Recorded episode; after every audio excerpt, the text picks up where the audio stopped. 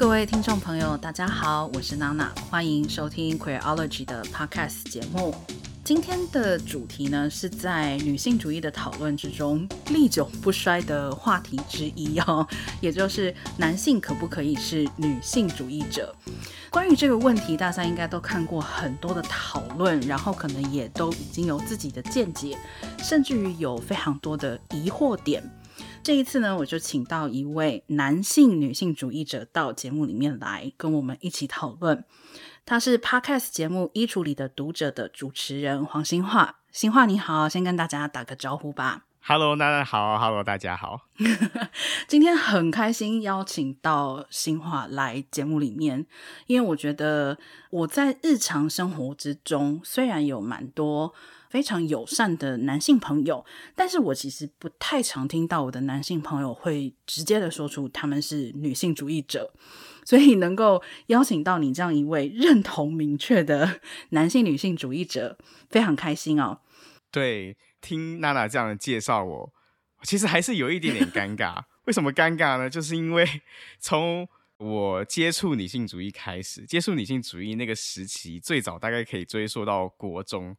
然后国中就读到一些女性主义的书。然后就觉得非常有意思，然后某一部分非常的认同，嗯，好像觉得自己终于找到同志了，终于找到好像能够倾听我、理解我的这么一群人，嗯，所以自然而然很容易产生一种认同感。所以那个时候最开始的时候，虽然我是男性，但是最开始接触到女性主义的时候。我就觉得，那我应该也是一个女性主义者。我很希望可以加入女性主义者的这个群体，所以那个时候有一个很强的认同。可是呢，后来慢慢在阅读更多不同流派的女性主义的著作或论述的时候，当然也会意识到，有一些人，有一些女性主义者，他们可能会认为说，男人就社会上的男人，他跟女人。他们的社会位置毕竟还是不同的，很多时候男人并不一定真的能够去理解或者去体会女人在社会上的某一些处境，所以男人到底可不可以成为女性主义者，这是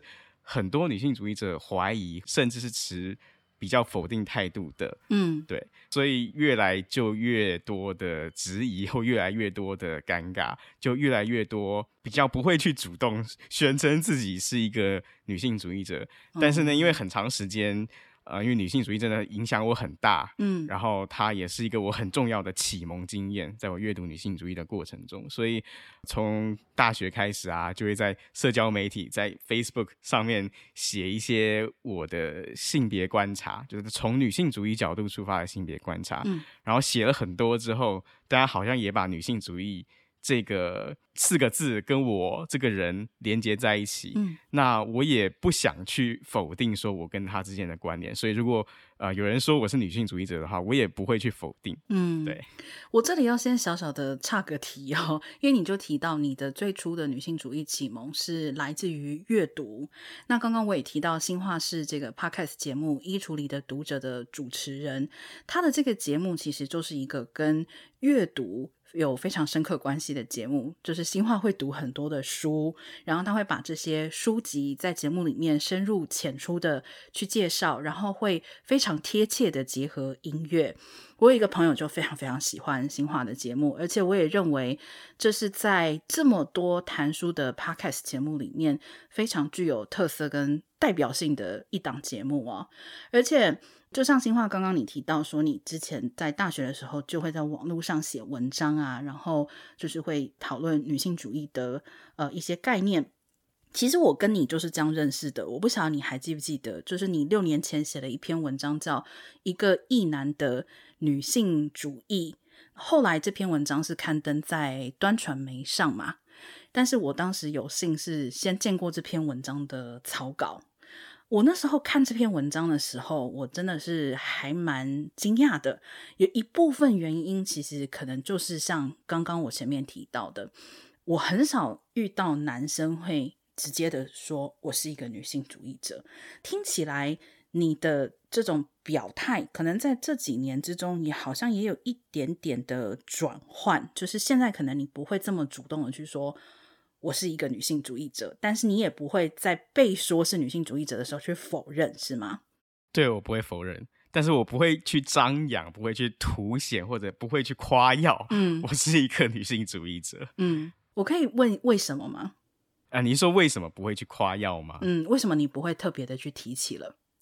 我觉得这个我可以从最开始我怎么样接触到女性主义的这个故事本身开始说起。嗯，我觉得这个故事本身很有趣，因为呢。在我跟女性主义接触的过程当中，或者说在我学习女性主义的过程当中，因为我刚刚讲了嘛，从国中开始一路到现在，其实也蛮多年的。嗯。然后呢，一路以来都会有人问我说，我怎么会接触到女性主义的？然后呢，我都会回答。所以说我怎么样接触到女性主义的这个故事，其实我讲过很多次。但是呢，我觉得非常有趣，因为每一次讲的时候，我就会发现我讲的故事的版本可能都有一点不太一样。嗯，就是随着当时我对自己的理解，还有随着当时我对女性主义的理解，可能有会有不同的侧重。当然，这些不同的版本的故事，呃，可能某种程度都是真实的。嗯，最近比较常讲的一个版本，呵呵，它是一个跟青少年时期对性的好奇有关的一个版本。呵 呵，就是我在国中的时候看报纸，我就看到那个时候。的何春蕊的消息，就是何春蕊，她因为在他的研究资料里面有一些动物链的图片，或者俗称人兽交的图片，把它放到他的学术网站里面，然后他就被起诉了嘛。然后那个时候我在报纸上看到这个消息，我就觉得非常的好奇，于是我就上网 要去找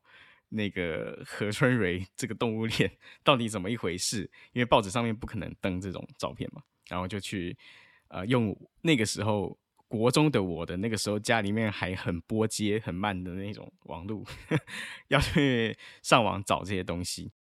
然后呢，我就看到，嗯，那个确实他的网站还在，可是可能有一些图片已经暂时先撤下来的吧，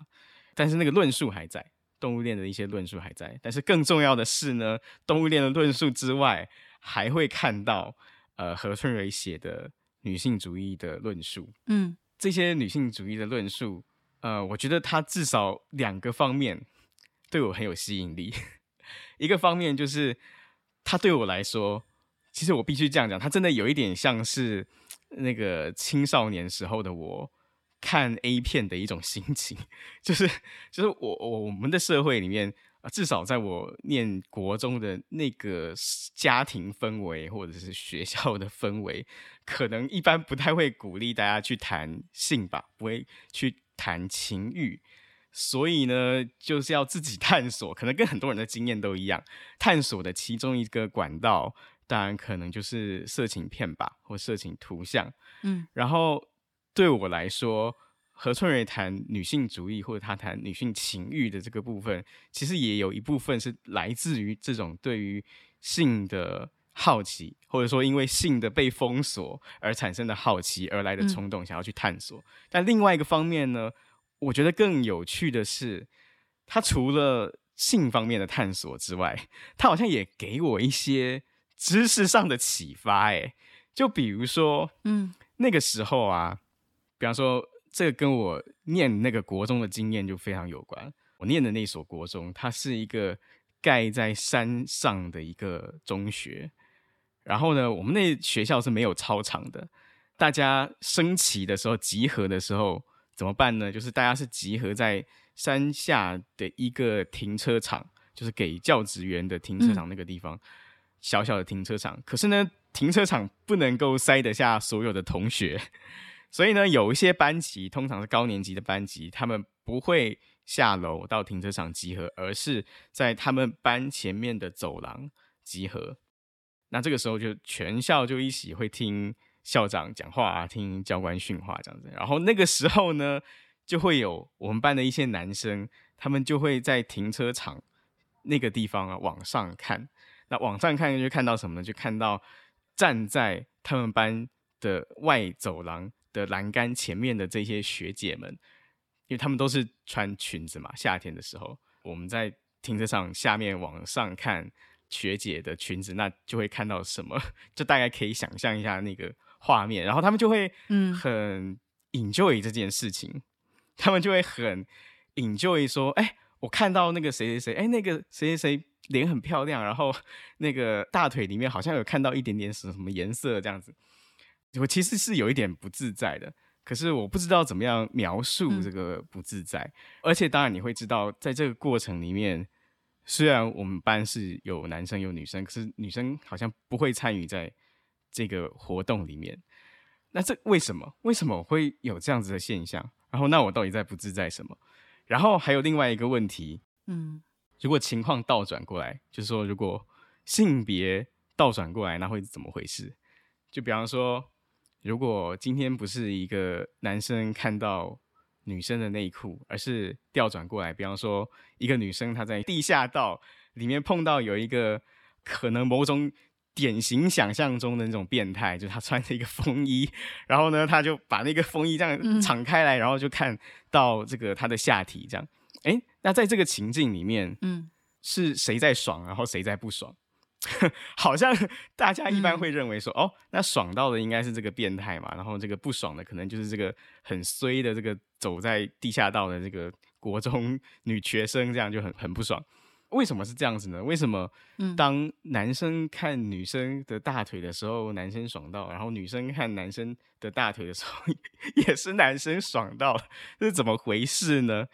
这这是一个知识上的困惑，同时其实也是一个生活上的困惑。就为什么我要 活在一个好像全部的男生每天都要想办法多看到女生一点肌肤，然后。看到就很爽，这样，而且不能自己爽哦，更重要的是 要跟大家分享，这到底怎么回事？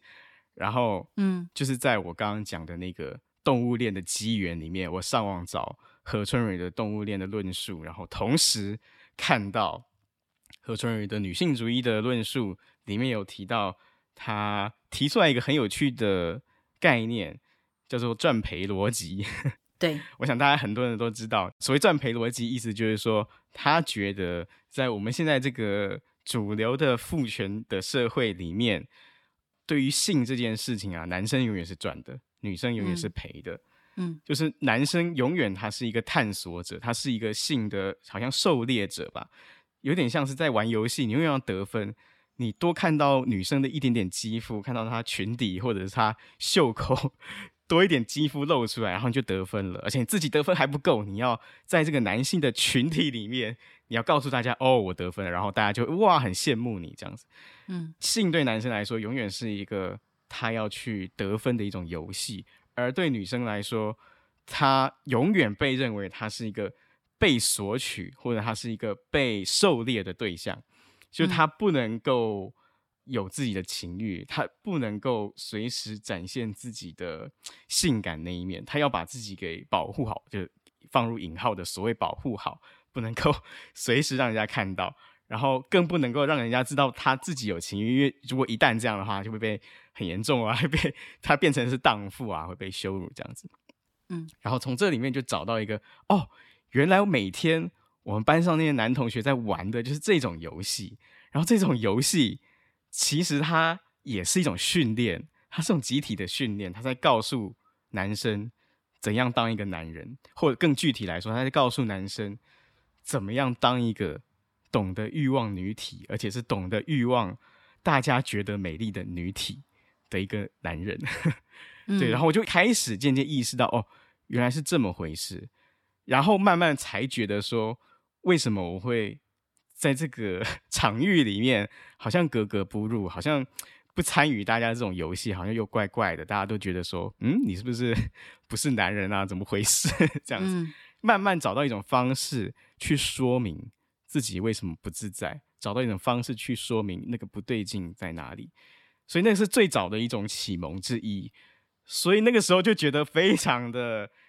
不只是有启发性，而且是觉得啊，好像终于找到一种声音。它能够解释我到底在经验一种什么样的情感，或经验一种什么样的处境，嗯，非常的认同。新话，你讲这一段哦，我觉得对我来讲是资讯量非常大的一段经验分享，但是有一些我想要留到可能后面我们再一起讨论。我现在现阶段最好奇的就是，那你为什么会感到尴尬呢？为什么你不想得分呢？就是我知道，像你刚刚提出来的，就是这是一种男性群体之中的练习，对不对？但是很明显的，你在这个练习的一开始的时候，你跟你的所谓其他的男性同侪，你们就不是在同一页上面的，你的感受是觉得。奇怪的、不舒服的，甚至于就像你在读到了呃何春蕊老师的这个论述的时候，你发现说这个社会上对于男生跟性这两件事情连接在一起的态度是认为男生就是去得分，然后我相信有很多人读完这个以后，他心里得到的结论就是哦好，那我就去得分。可是很明 很明显，你不是这个结论，你有没有？有没有想过，或者是有没有探索过，或是回忆过，说，诶，那为什么我跟大家的反应是不一样的？有，我有很多次想过这个问题。可是呢，同样的，如同我刚刚讲的，我每次回想这个问题的时候，故事的版本都不太一样。嗯，至少有两种版本的故事，而且这两种版本的故事表面上有一点矛盾，但是我还是尽量把这两种版本都讲出来。我觉得至少其中一个版本的。理由 是因为我太胆小了，就是毕竟呃社会的常规好像是教我们要有礼貌嘛，不能不能乱掀女生裙子啊，就像所有的师长都告诉你不能够乱掀别人裙子，不能够偷看，不能够偷窥，所以好像有一种压力，觉得不能够这么做。但是我觉得好像潜伏着有另外一种可能性，其实是因为我比。所有的这些男生们都还要更具有颠覆性，我比所有这些男生们都还要更不满足于禁忌的存在。我想要去突破禁忌的程度，嗯，可能还要大过于这些男生想要突破禁忌的程度。因为虽然我们可以说，在师长的眼中，你去偷掀女生裙子或偷看女生的内裤，这是一件禁忌。可是对于这个男生的同才来说，你不这么做。或者你不跟我们一起讲黄色笑话，不跟我们一起讨论哪一个女生胸部很大，才是一种禁忌。嗯，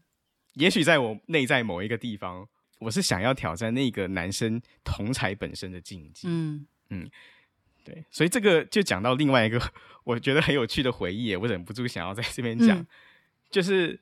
读到女性主义之后，我开始意识到，像我刚刚讲的，呃，这种男性的情欲或男性的。性意识吧，sexuality，嗯，很多时候它是透过这种集体的游戏或集体的仪式，嗯所训练出来的。嗯。那意识到这一点之后，就忍不住开始想，哦，那既然是这样的话，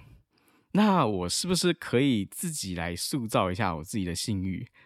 嗯。于是呢，就尝试看看啊，我去看一些男同志的色情图像，我看看，嗯会不会有有什么其他的反应。就我看我能不能去欲望难题，因为大家都在训练欲望女体嘛，那我训练自己欲望男体，看看会怎么样。嗯，所以就去看了一些这种呃色情图片，或者是上到大学的时候还有看这个男同志的 G 片这样子，嗯，但是好像直到现在都还是没有把自己给掰弯这样。嗯，我刚刚的这个问题哦。我其实怎么说呢？我心里面非常清楚，我觉得每一个人都会有不一样的答案。但是我刚刚还是非常想要问这个问题的原因是，我一直觉得，如果能够找到一个具有共通性的回答的时候，可能作为一个女性主义的推广者，那个挫折就会比较少。啊，哦，为什么？因为你知道，其实很多时候我们在讲女性主义的话题的时候，我很难招架的有两种类型。第一种类型呢，是他可能对女性主义略有了解，或是有一定的程度的了解，但是他就会跟你说：“哦，我不在乎，就那我就是要继续维持我大男人的作风。”就是他还是会对这个东西非常嗤之以鼻。这是一种类型，就是他告诉你：“呃，有啦有啦，我有被你叫醒，可是我就现在就告诉你醒了，我也不想起床。”大概是这个意思。那还有一种的话是。嗯嗯他们真的从头到尾都没有办法意识到，现在的社会是一个不公平的父权的社会。所以我刚刚的那个问题，其实我一直都觉得说，如果我们可以找到到底那个点是什么，比如说怎么样让新化变成了现在这样一个呃对女性主义理论很有认同的新化。那如果有这样一个共通的点可以应用在其他人身上的话，或许我那个为什么你们都不会感到社会不公平，都不会感到父权制度不公平的那个那个疲惫感，我觉得可能就可以消除，因为就觉得找到了一个突破点。不过哦，所以但是到目前为止，大家的答案都很不一样，是不是？嗯，没错，因为在一个程度上来讲，我必须要承认的是，我觉得这是一个非常私人的经历，就是。多数的时候，其实我听到的是关于挫折的经历，就是当他在性别，当他在社会的性别的互动里面受挫的时候，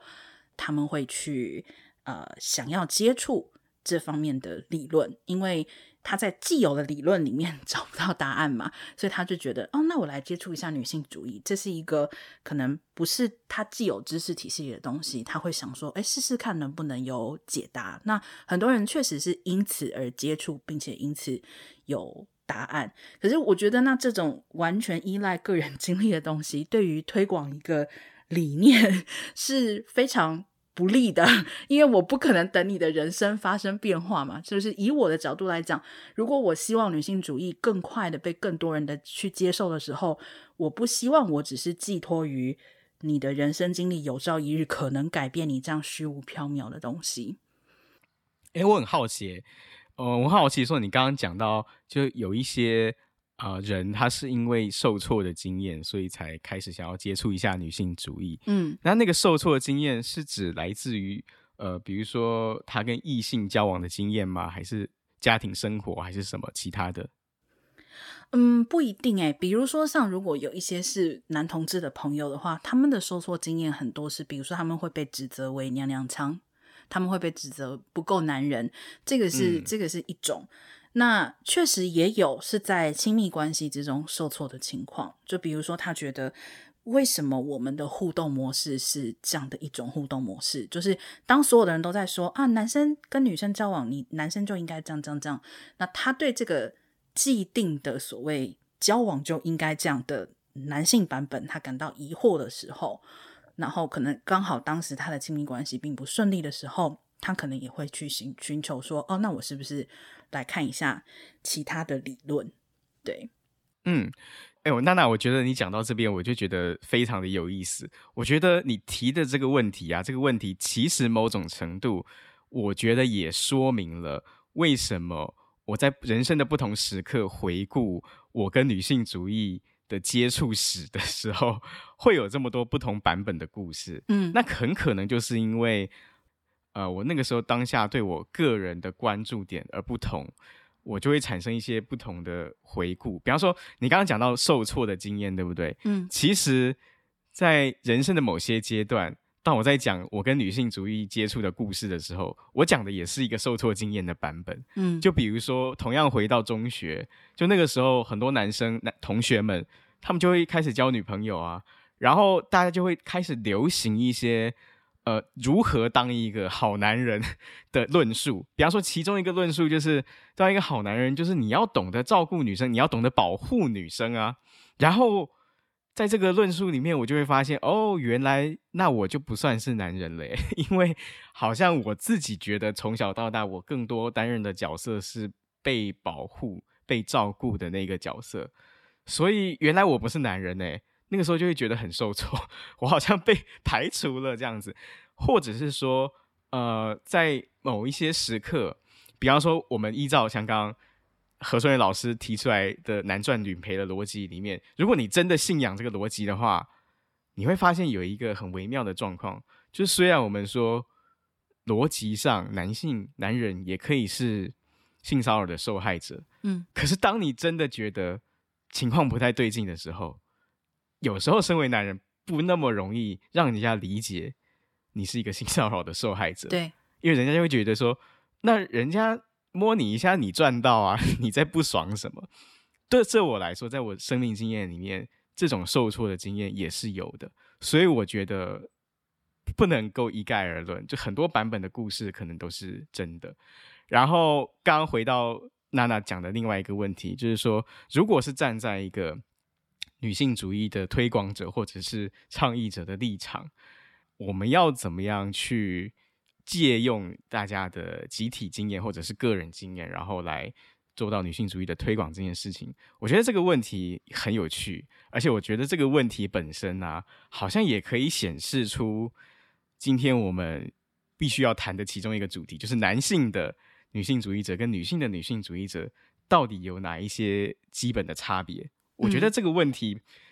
就是其中一个基本的差别会出现的地方，哎，比如说像刚好我昨天才在跟另外一个女性主义者聊天，嗯，然后他就问我一个问题，他就说，其实作为女女性主义者啊，就成为了一个女性主义者之后，好像你会很想要去改造你生活中的某些事情，对不对？然后他就会问我说有没有这样子的经验，然后呢，我就回顾了一下我自己的生命经验，那坦白说，当然是有，因为。你学习了女性主义之后，很容易你会觉得某些地方是不对劲的，而且它的不对劲是可以被女性主义所解释的，它可以被女性主义所挑战的。你会确实想要去改造它，可是我觉得，至少在我的经验里面，我觉得作为一个男人，在我学习女性主义的过程当中，很多时候，我觉得我更多是作为一个学习者的角色，而不是。挑战者或者是改造者的角色，嗯，就是我会很多时候，我是阅读女性主义的书，或者并不一定是女性主义的书，而它只是一个，比方说关于女性的历史，或者是女性的日记，或者是来自于某一个女性科学家的自传，然后我会学到很多作为一个男人在我的位置上不容易看到的事情，在或者是作为一个男人我不可能去经验到的东西。透过阅读这些东西，我可以学到好多哦，然后我觉得那是一种对我生命经验的扩张啊！我就预示到说，哦，原来人可以不用这样子活，哎，也有那种活法。然后，当你是另外一个性别角色的时候，你会面对社会对你提出不一样的困境，或者对你提出不一样的挑战，所以就发现说，哦，那其实是一个扩张的经验。嗯，其实新化，你刚刚在这一段一开头的时候，你讲了一句很重要的话，你说其实现在就有点要接触到我们今天要谈的一个很重要的主题，就是男性女性主义者跟女性女性主义者有什么不一样。所以我觉得我也可以在这里先给听众朋友就是透个底，就是 我相信我跟新化都是认为可以有男性女性主义者，但是。我相信他跟我也一样，都是认为男性女性主义者跟女性女性主义者是有一些区别的。就是即使大家共同的呃认同女性主义，但是我们在这个社会的架构之中啊、作为男性的位置跟在女性的位置上接触到，或者说是如何在之后在你的生活之中去反映出你的女性主义的认同。我觉得是有一定的差距的，这个我觉得其实是很重要的一件事情，因为很多人在认为说，怎么可能有男性女性主义者的时候，是因为认为说男性就不具有女性的生存经验嘛。你没有女性的生存经验，你怎么会深刻的理解女性主义？那这一点，其实我觉得在刚刚新化的自述里面，已经可以去很明显的证明，这样子的推论其实并不正确。同时，也要讲明的一件事情是，其实女性主义从来关心的就不是只是女性嘛。就是虽然我相信大家可能读不同的流派、不同的理论。都会对女性主义究竟在说什么，或是关心什么，可能会有一些不一样的结论。但是女性主义从来关心的都不是只是女性，而是她关心的是整个性别的结构，尤其是在这个性别结构里面弱势的一方啊，所以它叫女性主义。我个人是这样来诠释它哈。但是那既然现有性别结构之下，就是有。这种两性的结构，那怎么可能你会在一个讨论一个社会现象，明明存在两个元素，你可以只讨论 A 不讨论 B？我觉得这个有点有点不现实。但是谁来讨论 A，谁来讨论 B？我觉得确实有一定的差异。就比如说在种族运动里面，当美国非裔在做民权运动的时候，其实他们也会有白人的盟友嘛。但是白人的盟友来支持非裔的民权运动，跟非裔来支持非裔的民权运动，我认为这是两件完全不一样的事情。嗯，对，确实，我觉得这是很不一样的事情。所以这就是为什么我刚刚才会说，我在想的是，作为一个男人，很多时候女性主义对我来说，它是一个学习的机会，或者说它是一个让我扩张经验的机会。嗯，然后我会觉得说，其实对每一个人来说，呃，他在扩张经验的过程当中，他可能接触到的是不同人的经验，然后他可能也回顾到自己不同的某些生命的侧面。所以就导致于，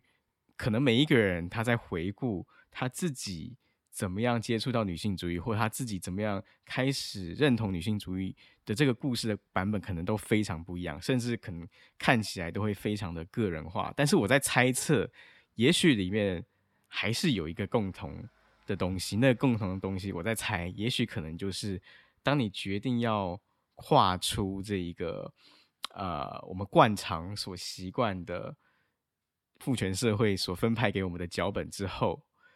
那个跨出那一步，你想要扩张经验的那个冲动、那个欲望，或者你想要扩张经验的那种想望、那种愿望，可能是大家共享的吧？嗯，有没有这种可能？你觉得呢？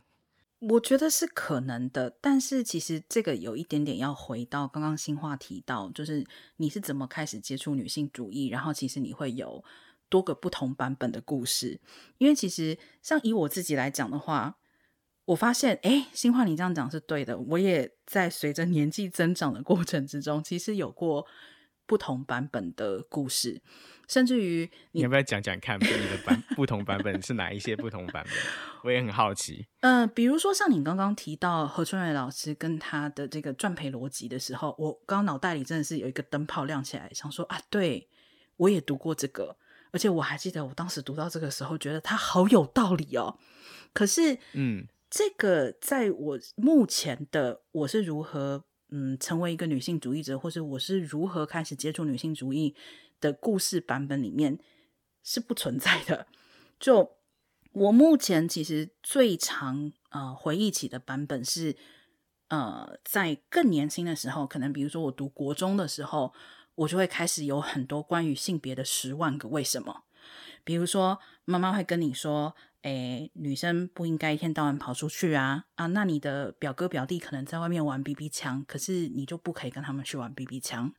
好，或者是会有别的亲戚长辈跟你说，哦，女生就应该要多穿裙子，女生蹲下的时候不可以把脚打开啊，或者是呃，女生你现在好会做菜了，那你这样以后就是可以嫁人了。嗯，我现在的感受都是觉得说。当初的那些十万个为什么，使得我后来渐渐的在路上去遭遇到了很多不同的答案，然后后来我发现，哎，这些答案好像都来自女性主义，所以我就不知不觉成了一个女性主义者。这个故事的版本跟我刚刚在听新话的故事的版本的时候，我其实在心里想的是，嗯，所以这会不会其实就是女性女性主义者跟男性女性主义者的一个很不同之处呢，就是在一个程度上来讲，我想，多数的女性的为什么会觉醒成为女性主义者的故事，基本上大概都是受迫经验。就是虽然像我刚刚说这是十万个为什么，但其实那个就是女性在父权底下的受迫经验。但是，是不是男性有更多的可能性？就像新话的故事里面，你也有像。这个受迫经验的部分，但你也有性欲望驱动的部分，对，所以我不知道这会不会是一个呃区分点，因为我我不想去否定说啊，也也有可能有其他的女生是基于对性的好奇，然后她去接触到女性主义，可是我的感受上面就是说，呃，即使不是从主观的立场去描述。而是从客观的角度来看，那我觉得男性成为女性主义者跟女性成为女性主义者的时候，可能至少在这个受迫程度上面是有一定的差别的。就是男性的女性主义者，我想有一件很关键的事情是，可能没有办法去否认他们在父权制度底下虽然是受压迫，但是得到了比女性要多的好处。那我觉得这个可能是两者的一个一个重大的区分。对耶，我觉得娜娜刚刚讲到的这个事情，我过去其实没有想到哎，但是我觉得你刚刚这样讲，我觉得还蛮有道理的。就是有可能是因为在我们现在所活的这个 父权制的社会底下，男性他可能更多的自由度，他要去接触女性主义。或者他可以不接触女性主义，他也有比较大的机会觉得他在这个社会里面活得还不错，甚至活得还蛮爽的。所以，可能男人接触女性主义的那个故事的版本，也许可能会比大多数的女生接触女性主义的故事的版本还要再更多样化一点点。我觉得这个好像听起来蛮有道理的。对，我，我之后会特别 观察这个现象。对，另外一个关于男性女性主义者跟女性女性主义者的区分点，我个人觉得是对话语权的警醒。所谓对话语权的警醒，就是说，比如说像我今天做这期节目啊，我都可以想象，就是有女性主义的小伙伴看着这个标题就说。哈，男人对女人下的指导棋还不够多吗？你为什么还要去访问？你为什么还要去访问一个男性女性主义者？不是，我要说的是说，可能我我我有一点理想化，但我真的是认为是说，在这个性别平权的路上，我们需要盟友。就是我其实不是很在乎你的，就是你的性别认同是什么，或是呃，你的你的所谓你的社会性别是什么，而是说。我觉得这是一个需要大家一起加入的行动，但是我不能 否认的是，这个中间确实会有一些微妙的态度的差别。就像刚刚新化在很前面的时候讲到说，嗯，其实你不是很喜欢，就是好像特别的去讲说，哎，我是一个女性主义者，就你不会把它当一个徽章那样，就是好像拿出来炫耀。我其实是在。就是我的麦克风前面是疯狂点头跟认同的，因为 我我完全不能否认，就是真的会有生理性别为男的女性主义者想要来下女性女性主义者的指导棋。对，我个人就觉得这是一个对自己的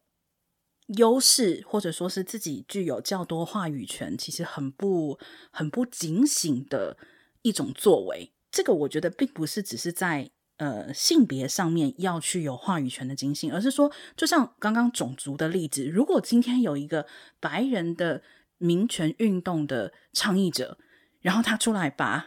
就是非裔要讲的话通通讲完了，甚至于抢过来说啊，你们都听我的就好了，只要听我的，然后你们就会得到就是民权的平等。这个在某个地方上面来讲，我觉得根本上来说，就是其实已经违背了那个平等这两个字。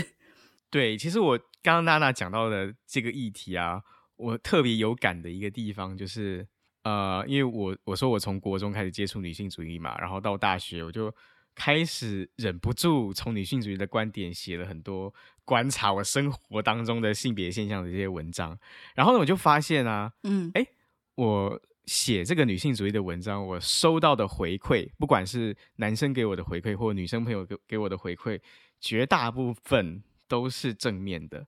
然后呢，但是呢，在这过程当中，当然我也认识很多女生的女性主义者，然后呢，他们就给我的回馈是，作为一个女人，当你要讲女性主义的时候，好像蛮常得到负面的回馈的。嗯，于是我就开始想说，这怎么回事？呃，是不是连学女性主义这件事情都有男性优势啊？可能是真的 然后，对，然后为什么会这样子啊？我后来在想，我觉得。有可能它跟其中一个我们的文化偏好有关。我讲的文那个文化偏好，就是我觉得我们的社会好像蛮喜欢这种舍己救人的故事。比方说，在电视新闻里面，三不五时你会出现，你会看到有人要报道，呃，有些人他可能不是很有钱，但是他还是把自己的资源在呃分享给更多其他的所谓穷苦人。呃，比如说像我们很喜欢陈树菊阿嬷的故事，当然陈树菊阿嬷没有不好，她很好，只是我是说大家很喜欢这种类型的故事。然后我会觉得，当一个男人他在讲女性主义，他在倡议女性权利的时候，很容易好像他会被阅读成是一个舍己为人的故事。因为你是一个男人嘛，嗯、那你不强调男人的权益，嗯、而是你要强调女性主义，你要强调这个女性的权益，好像听上去像是一个舍己为人的故事，所以大家很容易 给你一些赞赏，那我就觉得很尴尬。为什么尴尬呢？因为我觉得在我的经验里面，我觉得它完全不是一个舍己为人的故事。就像我刚刚说的，我觉得女性主义它是一个很重要的启蒙的来源。它对我来说是一个很重要的，让我有力量的来源。比如说，当我作为一个男性，当我遇到性骚扰的时候，我就知道是怎么一回事，而且我会更知道，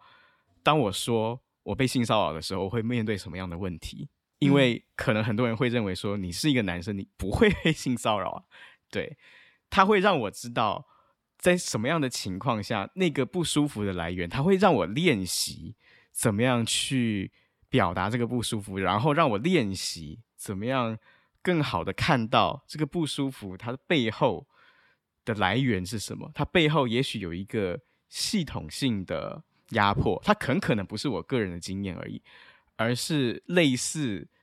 的处境的男人可能都有类似的经验，只是他们不知道怎么讲。我觉得这是一个透过女性主义让我得到一个很重要的成长跟练习的过程。所以对我来说是这个故事，是这个学习然后启蒙的经验，它不太是一个舍己救人或舍己为人的经验。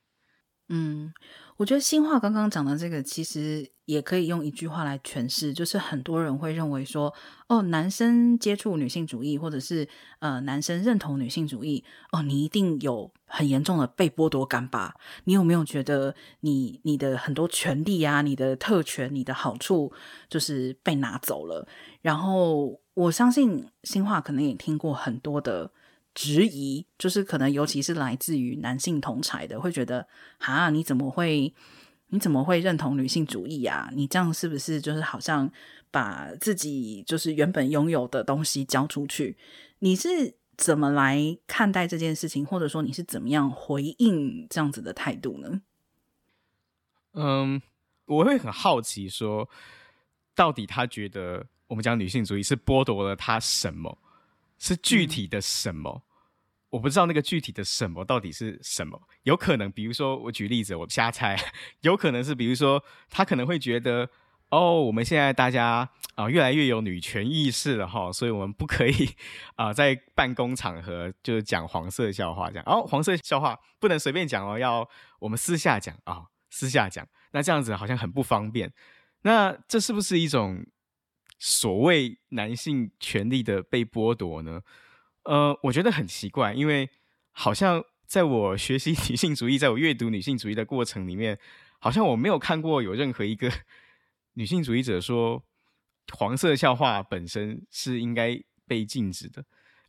嗯，我不知道，可能有吧，但是可能在我的经验里面，好像还没有读到过这么强烈的宣称，而是说，可能很重要的是。因为黄色笑话，它可能非常经常用女生的某一些处境来开玩笑，比方说，他可能是对女生的身体来开玩笑，然后当这个玩笑它不断不断被重复之后，他在工作场合，他可能变成是一种性骚扰，因为女性在这个笑话所建构起来的语言的脉络里面，它很容易可能被当成是一个。性的对象，或者是开玩笑的对象，而不像很多男生，好像与生俱来，他就是一个他西装笔挺，他出现在办公室里面，大家会把他当做是一个工作者或者是一个专业人士。嗯，所以这个是有伤害性的。所以为什么我们会觉得说，当你在 办公室讲黄色笑话，或者是有某些针对女性身体的言论的时候，要特别的小心，是因为这个原因。嗯，但是如果你真的要讲的话，没有人会禁止你。如果你面对那个对象，或者你面对那一群对象，你觉得这个笑话大家都很 enjoy，这为什么不能讲呢？所以到底被剥夺的是什么？可能被剥夺的的仅仅只是你要去花一点点时间去确认到底你在什么样的处境里，你要花一点点时间去确认，当你说了这个话之后，会对。女性或者对其他的性别造成什么样的影响，而这个确认的过程，其实我觉得是让所有人都可以更好的一个过程啊。嗯，那如果它可以让所有人能够更好的话，那你为什么不做呢？我觉得这个是可以做到的，而且我不觉得这是一种所谓真的是权力的剥夺，因为你想要享受的这些东西，好像你还是可以做得到。嗯，我觉得新话讲到一个重点，就是说有些人可能是粗暴的画等号，就是啊，女性主义就是比如说不让我讲黄色笑话，女性主义是要禁绝所有黄色笑话，但其实可能我想女性主义更多的重点是在于是说。那为什么这些黄色的笑话永远是在拿女人开玩笑，或是拿女人的性来开玩笑，甚至于说可能是冒犯的一些言辞？对，我觉得确实是一件就是值得去分辨的事情，但是可能很多时候。很多的男性不会这样子去看待这件事情，吼，就是我觉得这可能是以后我可以尝试的一个对话切入点，就是请对方分享看看，如果你觉得是有一种被剥夺感的话，那你觉得被剥夺的是什么？这个感觉还蛮能够打入对方的生活经验。对，而且我有另外一个想法，就是如果他觉得被剥夺了。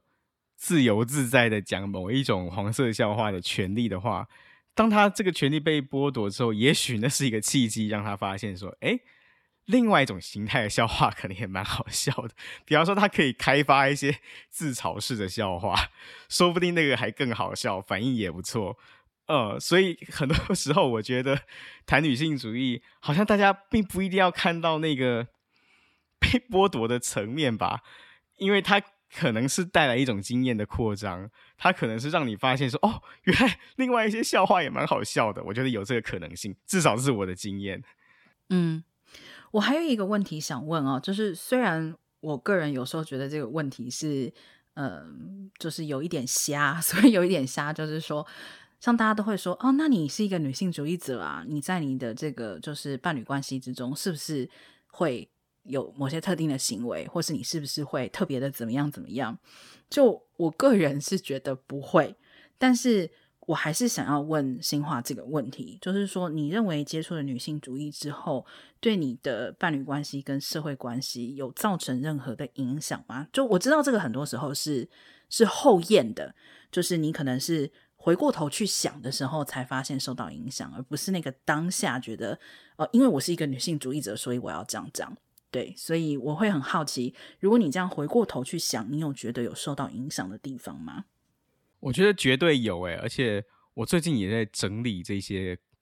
经验，然后我就发现说，就回到我刚刚讲的，作为一个男人，在接触女性主义的过程当中，有很大一部分我是作为一个学习者，嗯，因为透过女性主义，我可以学习到，我可以认识到很多我本来可能没有机会体会的经验，然后因为我是一个结婚的人。我有一个老婆，我们是在呃二零二零年的时候结婚了。然后结婚之后呢，我就进入一个婚姻的关系。嗯，在这个婚姻里面，作为一个男人，其实我也体验到一些进入婚姻以前好像不会体验到的事情。嗯，比方说，至少在我们现在的社会里面，通常所谓婚姻就是不只是两个人的结合，它一定是两家人会形成一个特定的关系。甚至有一些更特定的，比方说婆婆跟媳妇的关系，公公跟媳妇的关系，或者是我跟岳父岳母的关系等等之类的。前几天我就读到一个韩国的女性的女性主义者写的一本书哦，嗯，她在讲她的婚姻经验，里面又有一个段落让我觉得很有共鸣。她就写到说呢，那个作者他说他在结婚以前，他觉得孝子是一件不错的事情，就是他觉得。男生是一个孝子的话，那就表示说你对父母很体贴嘛。那应该也会表示说你对其他人应该也会蛮体贴的这样。嗯、可是他就发现他结婚之后呢，所谓的孝子的真面目啊、呃，有可能更多时候是你为了不要跟自己的父母起冲突，所以你就宁愿去委屈太太这样。所以他就发现，哎、呃，所谓孝子也不过其实就是这样子而已。嗯然后我就回过头来审视我自己的经验，我就发现说，哎，好像其实我过去有一些行为，好像是可以再重新检视一下哈。比方说，呃，我记得我在结婚前，我跟那个时候还没有结婚的老婆，我曾经跟她半开玩笑说过一句话，呃，我就跟她说，因为我们是在花莲工作嘛，我跟我太太在花莲，然后我们两个人的原生家庭都是在台北，然后我就跟她说，哎，那个平常啊，我们在花莲生活，那个我跟你我们会一起分担家务嘛，但是哪一天我妈如果她从台北来花莲看我们的话，那就交给你表现喽，这样子。啊，那我会说这个话的意思背后，当然就是因为我知道，对于我妈来说，或者对某一个所谓典型的传统观念的 婆婆来说，要能够掌握家里所有家事的媳妇才是好媳妇嘛，所以我才会说啊，我妈来的时候你就扮演一个好媳妇喽，这样交给你表现喽，这样子。嗯。可是呢，读到那个韩国女性主义者写的那本书之后，我就突然意识到。我的这种行为，好像跟他书里面说的那种孝子的行为，好像没有什么太大的差别。嗯，因为我就是为了要避免我的妈妈有意见，为了避免我的妈妈对媳妇不满意或者怎么样，所以我要要求 我老婆营造出一个形象给她看。但其实这也是在委屈她，不是吗？嗯，那如果我妈舍不得我做家事的话，我应该要跟她沟通才对啊，我应该要让她知道。我们家务分担的实况才对，而不是好像为了要营造某一个形象，然后就让老婆扮演那个角色。嗯，我现在觉得这个是值得反省的一件事情。这里也要插播一下啦，就是其实我觉得大家在亲密关系里面会如何去协调生活的方方面面，其实都是都是有各种可能的，就是。我想新化今天讲这个例子，也不是在说哦，呃，大家一定就是家务要一比一分工，然后你一定就是要把这个事情就是让你的长辈知道，而是说，我觉得重点是在于新化在所谓在检讨的东西，是他那个非常吸反射式的直觉，就是诶，我妈要来，所以我应该要让我老婆表现。这个东西是不是需要如此的膝反射？其实可能不需要，可能它可以也是经过协商的。比如说，有没有可能，呃，新化的太太自己也觉得说，哎，其实我无所谓，也是有可能的。如果是这样的话，那如果这是一个你们双方协调之后的结果，或许其实也没有什么大不了。对，我我非常同意这个说法。其实讲到这里哦，我想到我还有一个问题想要问新化的，就是这个问题是我们之前在录节目之前有特别先沟通过的，因为我当时用的措辞是说，我想知道新化如何看待借用女性主义词汇的男性父权支持者，然后新化就说，嗯、这是什么意思？我说哦，因为我不好意思说，有些男生其实，呃，只是满口女性主义，但是其实行为很父权。就是举例来说的话，就是有一些男生会说：“啊，我很支持女性主义啊，所以我觉得女生应该要性解放。”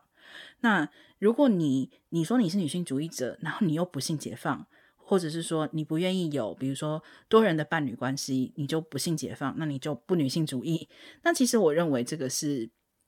很奸诈的，就是借用了某一些措辞。啊、哦，让自己听起来，哎，我很支持女性主义，但其实他是想要树立一种另外的一种压迫，他其实还是没有给女生选择，因为我认为女生应该可以选嘛，那我要性解放还是不解放，那是我的事情。可是有一些人会认为说，哦，你支持女性主义，你就要性解放，这个当然只是其中一个举例啦。呃，很多时候我认为，呃，类似的修辞其实常常会出现在一些。嗯，所谓男性女性主义者的口中，就是打着为你好的旗帜，或者说是打着“诶，我们是女性主义小伙伴”的旗帜，然后所以你应该如何如何。我不晓得新话怎么看待看待这个现象。诶，我觉得刚才娜娜讲到的那个例子啊，呃，我有一个回应，就是我觉得那种说法是不是有一点搞混了性解放跟性开放这两件事啊？就我觉得。性解放跟性开放是不太一样，而且值得被分辨的两个概念。就所谓性开放，它对应的可能就是性保守嘛。就是性开放，可能就是说我是一个更愿意去跟呃所有的人去分享我自己在性方面的一些感受或经验，或者是我更愿意呃去做一些不同的，或者是更多或更多元的性实践的这样一个人。那性保守可能是相对于这种人而说的，但是呢，性解放就我理解，它的概念比较像是，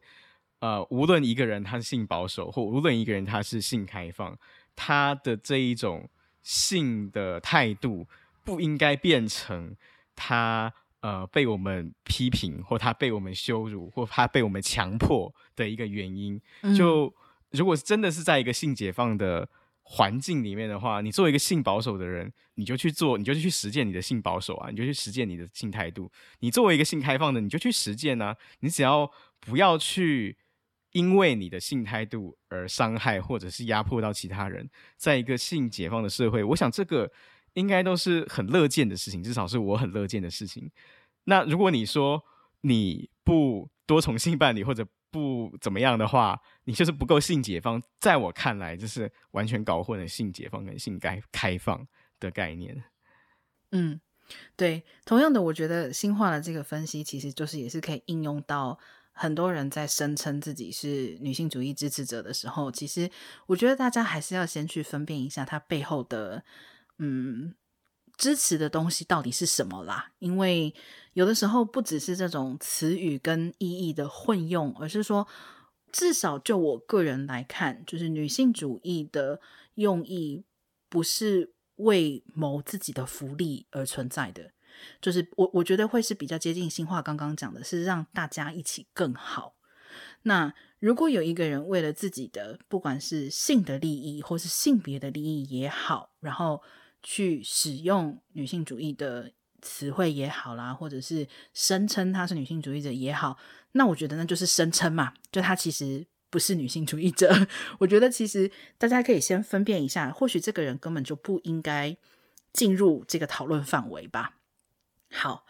聊到这里，其实有一点意犹未尽哦。不过我觉得，嗯、今天的那个整个讨论的范围跟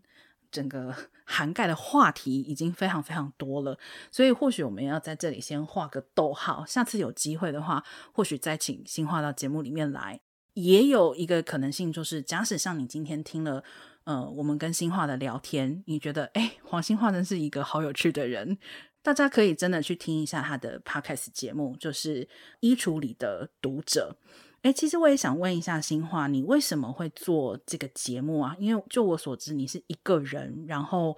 又要读书，又要录节目，又要剪接，就是全部你一个人这样来做，这是蛮大的工作量。哎，你也坚持了一年多的时间了。对，这就是因为这真的就是我的兴趣，我的兴趣就是读书，我的兴趣就是我期许自己每天要成为一个更好的读者。因为我觉得读者这个身份也是值得重视的。就很多时候，当我们在讲到书这个东西的时候，我们可能直接联想到作者是一种专业，编辑是一种专业，或者出版也是一种专业。嗯，可是大家好像忽略，我觉得读者也是一种专业。当然，我的意思不是说你要很专业你才能够读什么书，不是这个意思。我的意思是说。作为一个读者，他其实也是有一些能力可以被修炼的。嗯，有些书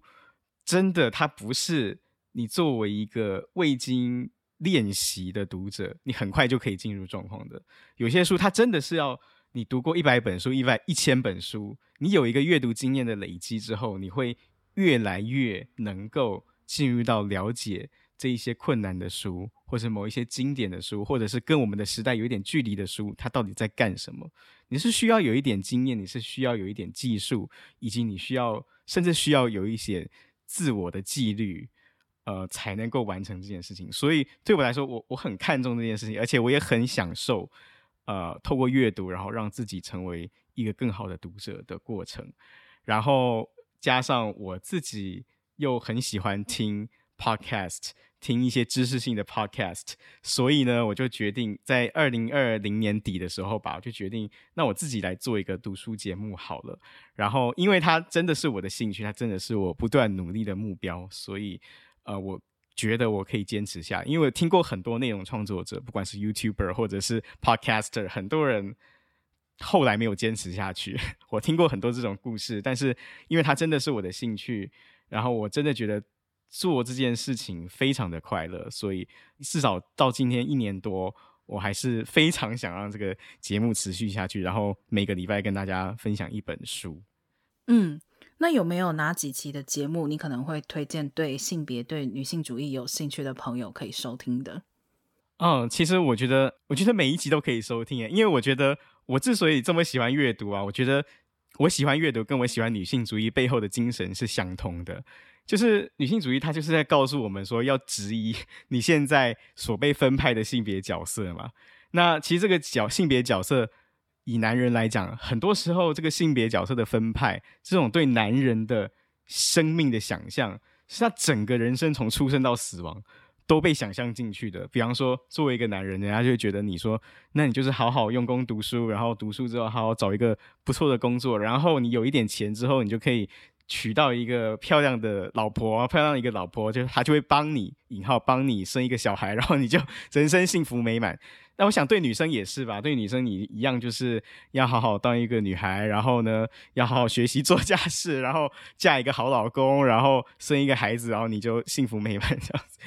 大家有都都是一个非常呃框架化、非常呃脸谱化、样板化的一种想象。那我觉得女性主义就是在告诉我们，哎，其实不一定这样子啦，就是生命有很多不同可能性。那我觉得在阅读里面，我看到的也是这样子。比方说，我们读历史的著作，就会发现一千年前的人，或者不要一千年、一百年前的人，可能就有非常不一样的想法，他们有非常不一样的经验，或是读人类学的著作。在某一个原始部落，他们可能对一些我们习以为常的最基本的生活概念，比方说时间，比方说空间，东南西北，或者是语言的使用，可能都有一些真的非常不一样的概念。那其实那对我来说，那都是一种经验的扩张，都是一种让我们看到另外一种可能性的窗口。所以我就喜欢阅读，嗯，所以我觉得会被我我放到节目里面的书。都是这种性质的，它都是能够启发我，或者是它能够作为一个窗口，让我看到另外一种我不曾想象过的生命经验的那种书，我才会把它放进来。嗯，对，所以我觉得里面的每一集，也就是里面的每一本书，大概我觉得在精神上、内在精神上，跟女性主义都是相通的。嗯，其实新话讲的这个很有趣的，跟我们常说的一句话是非常契合的。就我跟 V 太常常会说。就是要去质疑单一的故事，就像刻板的性别互动是一种单一的故事，那刻板的性别角色也是一种单一的故事。那确实，就像新话说的，阅读就是拓展更多的可能性，你会看到更多非单一的故事，会看到更多多元的故事。嗯，或许我觉得这也是一个我以后可以努力的方向，就是透过这种。嗯，推荐的阅读，或者是像我们现在在做的，就是透过 Queerology 的 Podcast 节目去说很多多元的故事。那希望松动大家的想象，呃，也因此来松动这个性别的现有的架构。好，那今天非常感谢新化接受我们的这个聊天会的邀请，也希望下次还有机会再请你到节目里面来。好的，一定要谢谢娜娜。嗯，谢谢新话，也谢谢大家的收听，我们下次见喽。拜拜。